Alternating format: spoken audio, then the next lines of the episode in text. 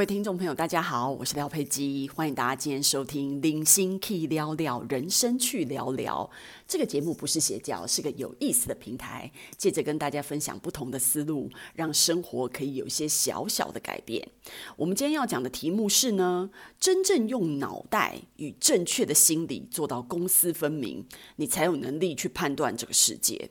我觉得啊，这个世界啊，常常很喜欢有一些似是而非呀、啊，然后或者是把所有的东西混为一谈这样子的概念。然后廖佩基觉得这样子真的是很不专业，我很不喜欢。所以呢，今天就来跟大家分享一下这个话题。比如说呢，比如说我们现在在判断一个人的能力哦，比如说工作能力好了，呃，比如说呃，这个人劈腿，然后大家就会说哦，劈腿就不适合当老师什么的。那我觉得当老师最重要的点是什么？就是你。有很好的学问，然后并且你有很好的教书技巧可以教给同学。那至于你是不是劈腿或什么的，我觉得这件事情跟当老师有什么关系？你只要不要对同学有任何不轨的行为，你就是一个正正常。你只要每天在学校都是一个正常表现的话，那你劈腿这件事情是你的私生活啊。我觉得为什么要跟就是你的老师的工作混为一谈？那种感觉就很像。那种总统啊，传绯闻啊，比如说以前克林顿就是很夸张嘛，对不对？然后或者是那个法法国总统谁，斯科奇，他们都是属于那种呃，把就是人人家会觉得说他的那个婚姻啊，然后或者是就是说那种私底下的生活非常的混乱，但是我都会觉得说，可是对。当总统这件事情而言，他就是对国家跟对人民负责。只要他今天的工作是把国家治理得好好的，然后对他的人民有很多相对应好的政策，那之所以他生活里面有多么的混乱或什么，跟他工作到底有什么关系？我觉得这种东西，因为我一直觉得这种呃私生活的混乱，或者是可能也不到混乱，他可能就是比如说离婚啊或什么的，大家就会把离婚这件事情当成是一个污污点，我真的不明白为什么离婚是一个污点呢？离婚就是你们两个人不适合在一起，然后就决定离婚，我觉得很勇敢，很好啊。难不成不好的婚姻还要硬着头皮继续吗？所以我觉得这件事情是哪门子的污点，我也不不了解。那你你离婚这件事情跟治理国家到底有什么关系？没有什么关系呀，我觉得，因为我觉得你我们在做工作的时候，我们在意的永远都是只有本行的关系而已，就是你自己可以再把你的工作范围做好，只要因为如果今天比如说你牵扯到那种贪官污吏，贪官污吏是跟你那个什么离婚或者是私底下什么小三那些私生活没有关系哦，贪官污吏是真的会损害到人民或者是同事或者是公司或者是国家，就看你工作职务的不同，会去损害别人的权权利。我觉得这样子是不符合到你的工作的职位的。可是你的私生活，如果他根本没有影响到工作职位的话，就跟你下班的时间，你要怎么样去喝酒、开 party 什么？只要你明天来工作的时候，你还是神采奕奕，你还是可以把工作处理完毕的话，那人家凭什么管你下班不能去喝酒、不能去 party？这就蛮奇怪的。因为我会觉得说，大家就是蛮喜欢混为一谈的啊。像我在工作的时候，我也会觉得说，嗯。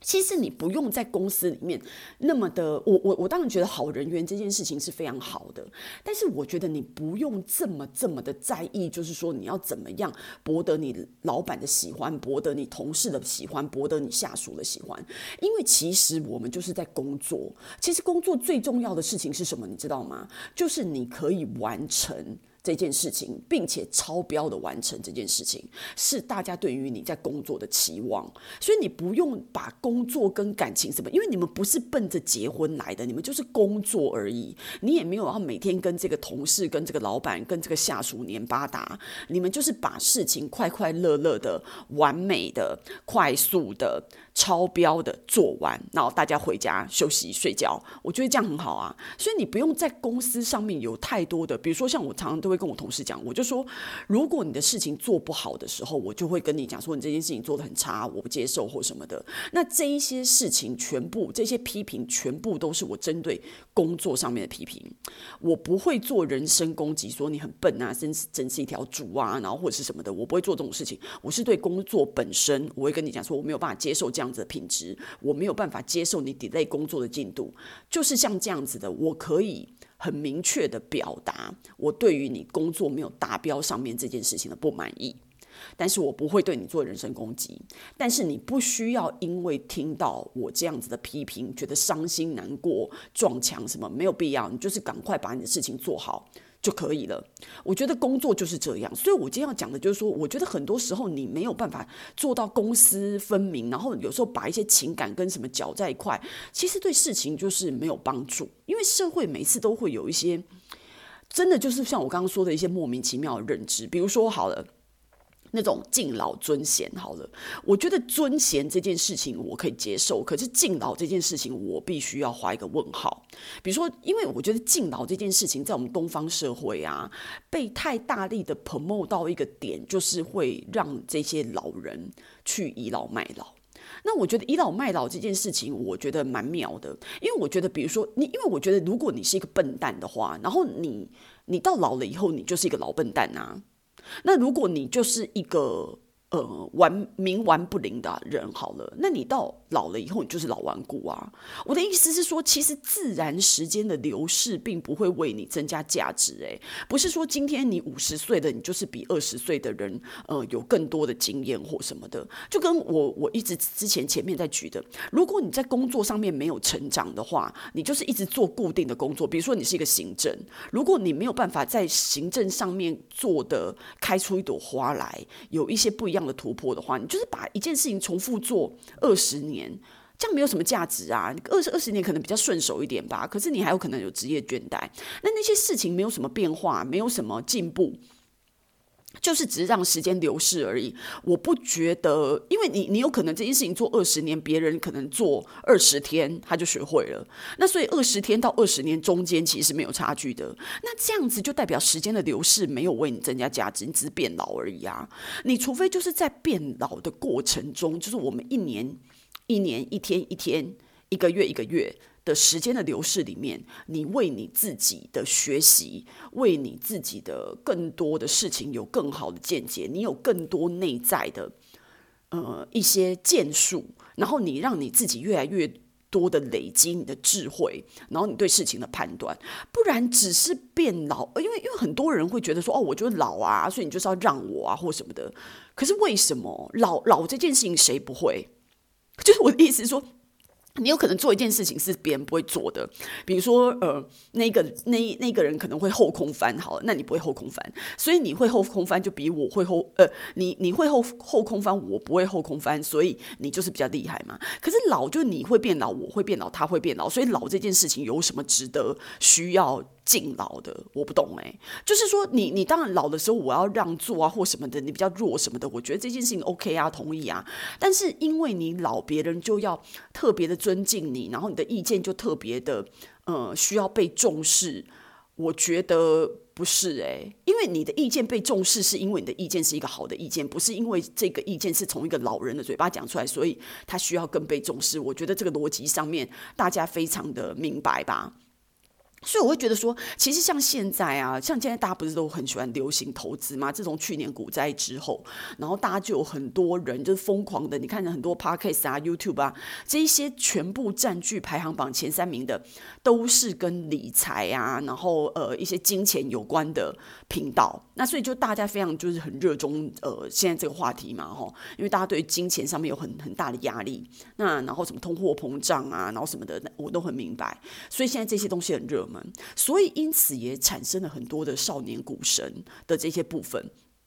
那很多人就会说啊，我现在就是要用用什么怎么样的分析呀、然后怎么样看的什么总体经济啊什么的。那很很多就是说自己在业界有二十年的投资经验的人来分析这些东西，然后就会觉得说哦，年轻人不懂啊，你才二十几岁，你懂什么啊？像我已经有多多少的投资经验。那我就觉得说，其实投资经验其实我觉得是蛮重要的，只是说现在的经济变化那么大的情况之下，其实很多时候你这次的股灾跟下次的股灾的。理由根本就不一样。然后什么时候？因为其实真的是没有一个人是神，你知道吗？不管你有几年的经验，市场就不是你那么简单可以去分析的。如果你可以分析这个市场的话，你早就舒服，不知道爽到哪里去了。你根本今天不需要来开 YouTube 或者是来开 Podcast 来跟大家分享这些事情，对不对？你早就已经生活到另外一个境界了。所以大家都只是凡夫俗子而已。所以在这个情况之下，我觉得。